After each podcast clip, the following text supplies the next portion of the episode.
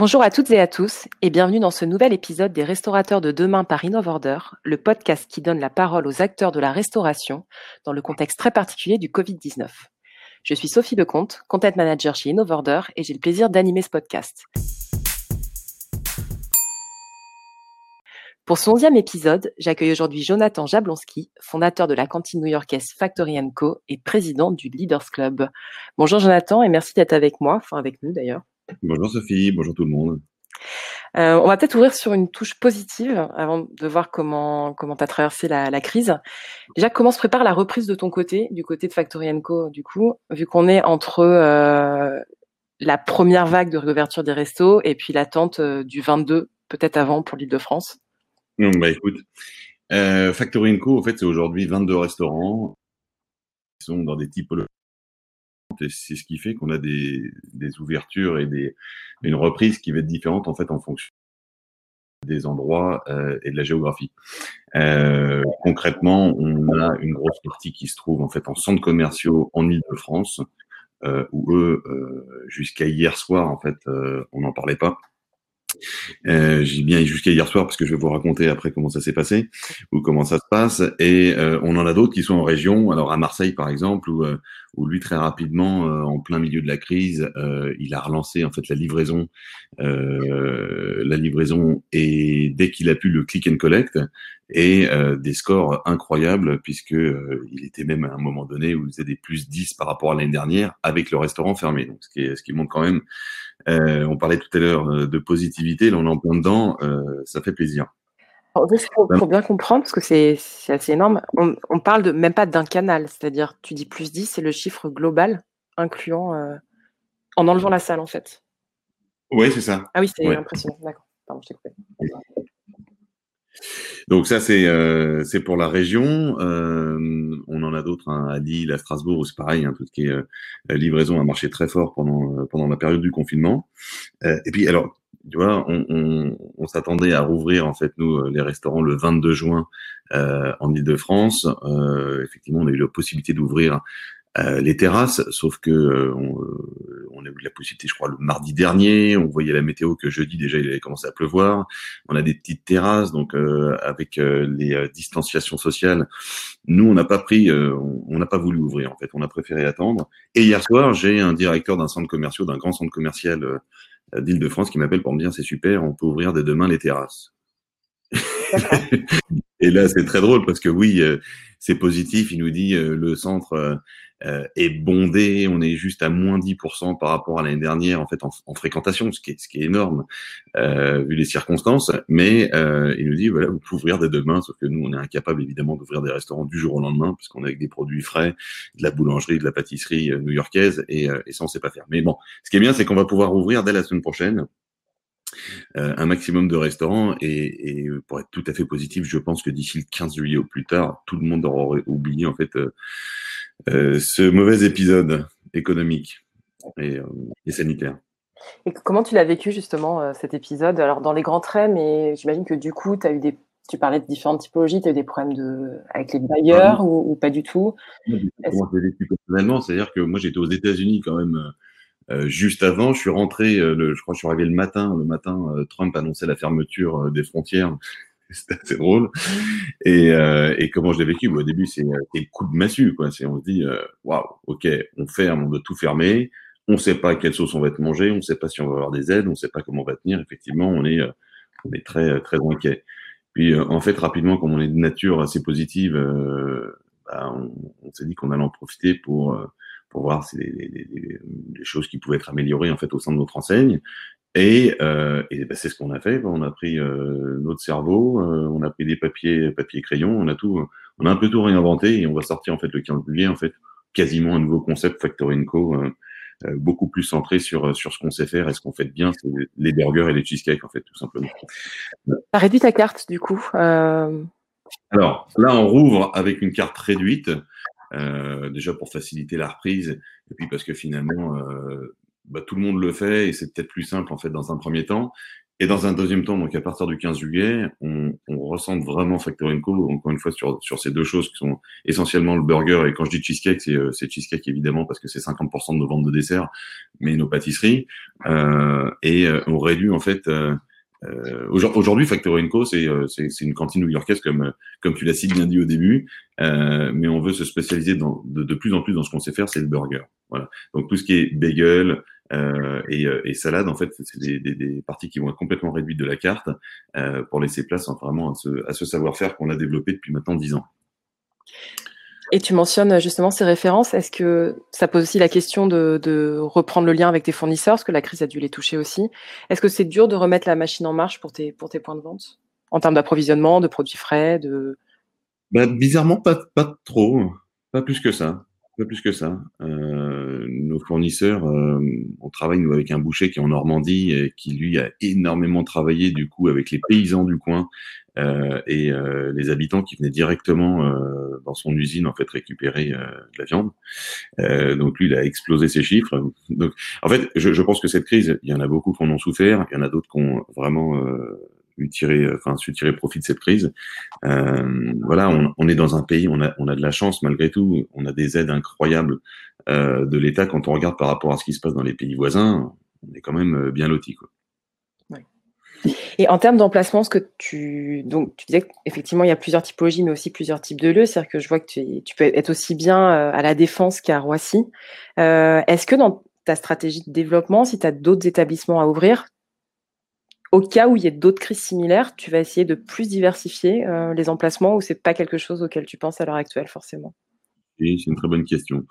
Une très bonne question parce que effectivement, quand on est dans un centre commercial, on est dépendant du centre commercial, euh, même si euh, quand le centre commercial est ouvert et que c'est un bon centre commercial, eh ben il y a un flux incroyable on a du mal à trouver par ailleurs.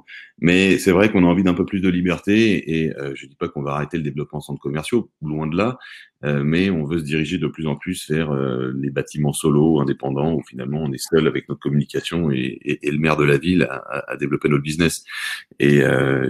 Effectivement, c'est des choses qu'on regarde de plus en plus.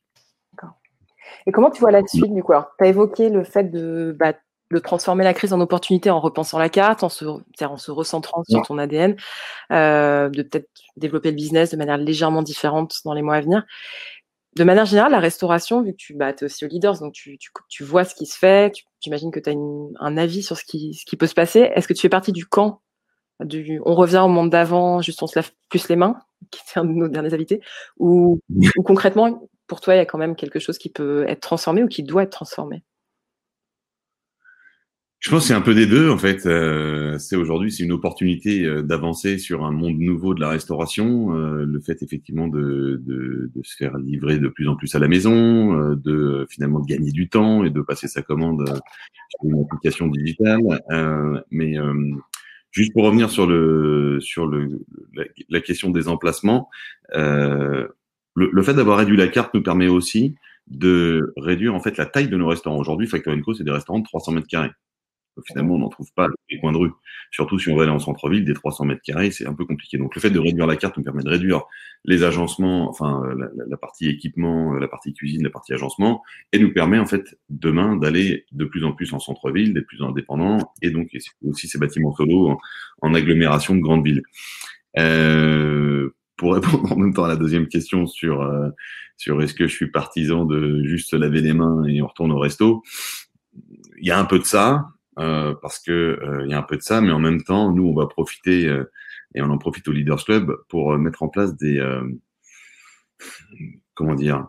Je, pense que jusqu'à maintenant, dans certains restaurants, surtout des, indépendants, en fait, les mesures d'hygiène, elles sont un peu un peu aléatoires. Et en fait, cette crise, elle a permis à tout le monde de prendre conscience qu'à un moment donné, bah, les microbes, ils sont partout, les bactéries, elles sont partout, et que si chacun met un peu plus euh, soit un peu plus sérieux en fait dans ses cuisines, dans ses euh, dans ses gestes, euh, j'allais dire ses gestes barrières, c'est devenu le mot qui revient tout le même. Mais en fait, dans, dans la sécurité sanitaire, tout simplement, euh, je pense que demain, si un virus tel que le Covid-19 devait revenir, euh, on serait beaucoup plus armé en fait pour le faire. Et c'est pour ça que peut-être qu'en Chine, ils ont eu beaucoup moins de morts que nous parce qu'ils étaient déjà habitués.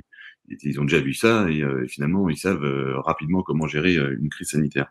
Et ça, tu penses que c'est un peu le drame de la restauration indépendante, au sens de, ils ont peut-être eu moins de, alors de rigueur dans le protocole, c'est-à-dire c'est pas une franchise, c'est pas une succursale. Je pas que les, indépendants, je suis pas en train de dire que les indépendants font tous des, euh, des, sont pas bons euh, d'une manière euh, sécurité sanitaire. C'est pas ce que je dis. Mais il y en a, en fait, il y a des indépendants, en fait, qui ont jamais fait de restauration avant. Ils se sont propulsés. En fait, un jour, ils se sont dit, tiens, je vais quitter mon boulot, je vais devenir restaurateur, c'est super, c'est un peu comme à la maison, et puis c'est sympa, une bonne ambiance, patati patata. En fait, à un moment donné, la restauration, il y a des règles d'hygiène qui sont strictes sanitaires. nous, nous, on, a la chance de, enfin, on le fait à, fond les ballons parce qu'en plus de ça, on a une usine. En fait, on fabrique nous tous nos, nos, tous nos pains, nos pâtisseries, euh, tout est fait en fait dans un laboratoire. Donc nous, on a été euh, l'ADN de Factor Co, c'est euh, c'est la sécurité sanitaire. Mais c'est vrai qu'il y a des choses qu'on voit. Euh, quand, on, quand tu vas chercher le pain et que, et que la nana, alors maintenant il y a de plus en plus de machines automatiques, mais quand elle prend la baguette, elle te le file, elle te rend la monnaie, etc. C'est sûr que c'est des choses qui ne doivent plus exister en fait. Et euh, je pense que cette crise, en fait, elle a mis, euh, ça a mis un gros coup de massue à tout le monde. Euh, et, euh, voilà, on, va retourner au restaurant. Là, j'étais à Tours hier pour voir un, futur franchisé à Tours, qui est donc c'est en, région. Et en fait, t'as pas l'impression d'avoir euh, d'avoir eu le Covid 19 sauf que bon bah t'as les serveurs qui ont les masques t'as du gel hydroalcoolique partout etc mais on est revenu dans en tout cas dans une consommation de masse. Et ça c'est super positif en fait pour le business. Maintenant ce qu'il faut en tirer comme leçon c'est voilà euh, on fait attention à la sécurité sanitaire euh, on forme de plus en plus ses, ses équipiers ses employés les chefs etc pour que on soit irréprochable en fait. Et c'est à nous de montrer l'exemple. D'accord. Je me permets de revenir parce qu'au début de l'épisode, tu, tu, mentionnais euh, le fait que tu étais aux États-Unis euh, pendant la crise. Enfin, au début de la crise, est-ce que, euh, est-ce que tu parlais de la Chine, tu parlais de là, de ce que tu voyais euh, en région centre, de ce que tu as pu voir à Paris? Aux États-Unis, tu trouves qu'il y a le même rapport euh, dans ce que tu as vu, je sais pas où tu étais, mais dans les restaurants, aux normes d'hygiène et au fait de pouvoir anticiper ce type de crise sur des restaurants? Écoute, aux, aux États-Unis, alors j'étais dans la baie de Tempa je, je, faisais pas attention plus que ça en fait euh, au début de la crise. Euh, mais euh, aux États-Unis, il faut savoir que déjà les gens euh, pour aller chercher de l'argent à, la banque, ils prennent leur voiture. Il y a des drives en fait, donc ils sont habitués à cette distanciation sociale de toute façon, surtout dans les dans les enfin en périphérie des grandes villes. Mais je sais pas, je j'ai pas d'avis sur les États-Unis plus que ça et voilà, notre nom. c'est pas Bon, après, c'est le, début. J'essaie de faire le parallèle, euh, voir s'il y avait d'autres expériences dans d'autres pays en termes culturels. Non, je euh, pas, non. Hors, de, enfin, la, hors la baguette et, et les euros qu'on échange euh, rapidement dans le quartier. Euh, ok. Pour revenir à l'expérience digitale, tu en parlais en termes de bah, commande, livraison, euh, le fait d'être bah, livré chez soi, le gain de temps. Il y a aussi toute la question du maintien du lien avec la communauté. Donc, on peut parler de réseaux sociaux, de de programme de fidélité. Je ne sais pas toi comment tu, si as un fichier client qui est très développé euh, en termes de communication. Comment toi, tu, tu, vois ce lien client via le digital, justement? Parce que tu es très actif, ton enseignement, euh, ça s'est amplifié, ça reste pareil non, Moi, je, je, suis devenu actif, en fait, c'est peut-être les, les 18 derniers mois à titre perso, euh, parce qu'effectivement, on est en train de créer euh, le, le, personnage, entre guillemets, Jonathan Jablonski, euh, le, le, le, chef athlète, etc. Donc ça, c'est plutôt sympa. Mais euh, chez Factory Co, en fait, on n'a jamais eu, on n'a pas de programme de fidélité. Il y a deux ans, on s'est posé la question, on a commencé à regarder des sociétés qui faisaient ça. Puis un jour, il y a un type qui nous dit, mais euh, aujourd'hui, euh, enfin, vos restaurants sont bondés. pourquoi est-ce que vous voulez mettre en place un programme de fidélité puisque vos clients sont déjà fidèles? Alors c'est une question qui nous avait, euh, c'est une réponse qui nous avait, euh, euh, pas intéressant. Euh, toujours est-il que oui, on va mettre en place un programme de fidélité, on est en plein dedans, euh, c'est euh, c'est vraiment les réflexions du moment. La digitalisation, on n'a pas été très bon jusqu'à maintenant, et là on met les bouchées doubles. Donc c'est on, on, est en plein dedans et, et c'est obligatoire. Aujourd'hui, c'est devenu obligatoire la digitalisation. Donc on, on fait tout pour pour être, euh, pour être en, en, plein dedans. quoi. D'accord. Et c'est compliqué ou pas à mettre en place quand tu n'es pas forcément une oui. digitale euh, par essence? Oui, c'est euh, compliqué parce que euh, toujours euh, tu vas dans un sens et puis après euh, on dit finalement bah non c'est peut-être pas comme ça qu'il faut réfléchir. c'est il y a, encore six mois on voulait mettre en place le click and collect, on nous disait mais le click and collect ça représente que 1%, peut-être 2% des, des, des, des, commandes en fait donc c'est pas c'est pas très intéressant. Et puis finalement on été pris dans la vague donc là on s'est dépêché de trouver un prestataire pour faire le click and collect qu'on lance très prochainement.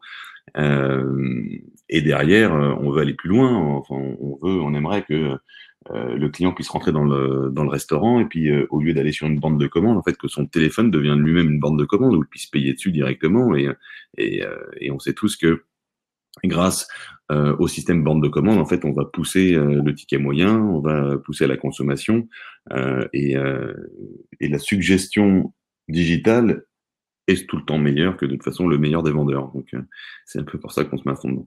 D'accord, donc c'est un, vrai virage. Et en matière de, de réseaux sociaux, comment est-ce que tu as traversé ces quelques mois dans le lien avec nous, ouais, nous, on n'a pas voulu communiquer sur, sur, la, sur la crise. Nous, on a fait, on a pris un virage complètement différent. C'est que moi, bon, moi, je suis athlète euh, par ailleurs, et euh, on a, on a fait un partenariat avec Physicaire, euh, qui sont des coachs diplômés d'État, et on a offert à tous nos clients et à tous nos salariés la possibilité de se connecter gratuitement et d'avoir des cours en ligne pendant toute la période. Donc ça, c'était plutôt sympa, ça a bien marché, et on a toujours communiqué en fait sur la partie positive et surtout sur ce qui allait arriver après, et non pas sur, bah, sur, sur, sur ce qu'on vivait, quoi. Alors là, c'est pas vraiment une question Covid, mais ça m'intrigue un peu cette articulation entre bah, le côté euh, ultra sportif et athlète et Elsie de ton côté. Mmh. Et finalement, euh, alors je pense qu'on cite tout le temps, mais des burgers et, des cheesecakes, c'est ça, doit être un équilibre compliqué à trouver en termes de communication, même si j'imagine qu'il y a tout, quitte à faire un cheat day, autant qu'il soit parfait. Enfin, comment tu concilies euh, cette, cette dualité bah entre se faire un burger et aller s'entraîner derrière? Il faut toujours, manger, faut toujours manger un burger le jour des cuisses. c'est important. non, plus, plus sérieusement, euh, on travaille dessus, c'est-à-dire qu'on a, euh, on a les deux, enfin, les, deux axes qui sont clean meal et cheat meal. Donc clean meal qu'on va retrouver en fait avec des power bowls qui arrivent à la carte là, alors qui étaient des salades ou des bowls tout simplement jusqu'à maintenant. Où là c'est des plats équilibrés avec euh, du riz chaud, euh, des viandes saisies ou du poulet et, et des légumes. Euh, donc ça, on va avoir euh, trois, quatre bowls euh, power bowl en fait à la carte, avec un smoothie par exemple, euh, versus effectivement quand on veut s'éclater, autant s'éclater avec des bons produits. Et, et, là, on fait des effectivement des cheeseburgers ou des burgers assez dingues, euh, avec tout ce qui va avec. Et qu'on finit avec le cheesecake, on est bien en général. Mais voilà, en fait, Factor Co, c'est une ancienne de gourmandise plus que tout. Euh, maintenant, dans le groupe, on développe d'autres enseignes euh, et il y en aura une qui sera euh, en temps et en heure, qui arrivera en fait pour répondre parfaitement à cette, à cette grande vague de sportifs qui arrive avec euh, l'explosion des salles de sport en France et il faut, il, faut, accompagner ce développement. Mais pour l'instant, c'est encore trop tôt en France. C'est encore trop tôt. Donc, j'allais dire, tu ne vas pas nous en dire plus maintenant. Alors que. Bon, Exactement. Très bien, n'hésite pas à nous au courant quand même. donc, tu es athlète, entrepreneur, restaurateur. Et euh, je l'ai mentionné au tout début, tu es aussi président du Leaders Club. Et ce serait intéressant de, de voir bah, comment ça s'est passé, comment ça se passe. Euh, je pense que la solidarité et les échanges ont beaucoup joué et que la reprise se prépare aussi ensemble. Est-ce que tu peux dire un peu euh, ce qui se passe côté organisationnel? Bah, ce qui est marrant, c'est qu'il faut, juste pour la petite histoire, le Leaders Club est né en, en 93, en 1993, pendant la crise euh, économique. Euh, et, euh, et c'est à ce moment-là, en fait, qu'effectivement, tout le monde s'est un peu serré les coudes euh, entre restaurateurs et partenaires euh, pour relancer la restauration. Et là, bon, écoute, euh, ce qu'on a fait, on a, on, déjà, on a fait un webinaire qui était super intéressant, où il y a eu 450 personnes, je crois, euh, où euh, Frédéric Cobb, en fait, euh, est intervenu. Donc, Frédéric Cobb, qui est, qui est le fondateur de Lab et qui est un des vice-présidents du club euh, et euh, qui a qui a annoncé, enfin qui a imaginé toutes les tendances en fait et ce qui allait se passer post-crise. Donc c'était super intéressant et on en a profité. il a eu une super idée qui était de, de dire bon on va faire un livre jaune euh, des bonnes pratiques en fait pour pouvoir réouvrir sereinement, euh, pour pouvoir rouvrir pardon sereinement son restaurant. Euh, bon, le temps est passé. C'était, on est rentré dans un chantier assez euh, assez complexe, mais en même temps euh, excitant avec plein d'experts. Et en fait, plutôt que de sortir ça, puisque de toute façon tout le monde va sortir de cette crise très bientôt, on va sortir donc un livre jaune, plutôt pour effectivement apprendre à bien se laver les mains. C'est en gros, c'est on va aller vraiment dans le vif du sujet pour dire demain comment on fait pour ne pas recommencer les mêmes erreurs, pour apprendre en fait de nos erreurs euh, et, et, faire en sorte que demain on, puisse donner les bons outils en fait aux restaurateurs quand ils veulent ouvrir un restaurant ou qu'ils veulent développer un restaurant. D'accord, en fait, fait... l'idée c'est de faire monter la restauration en compétences en se basant sur ce que la crise a révélé. Exactement. Et il y a eu beaucoup d'échanges entre, entre les membres, à titre peut-être plus informel?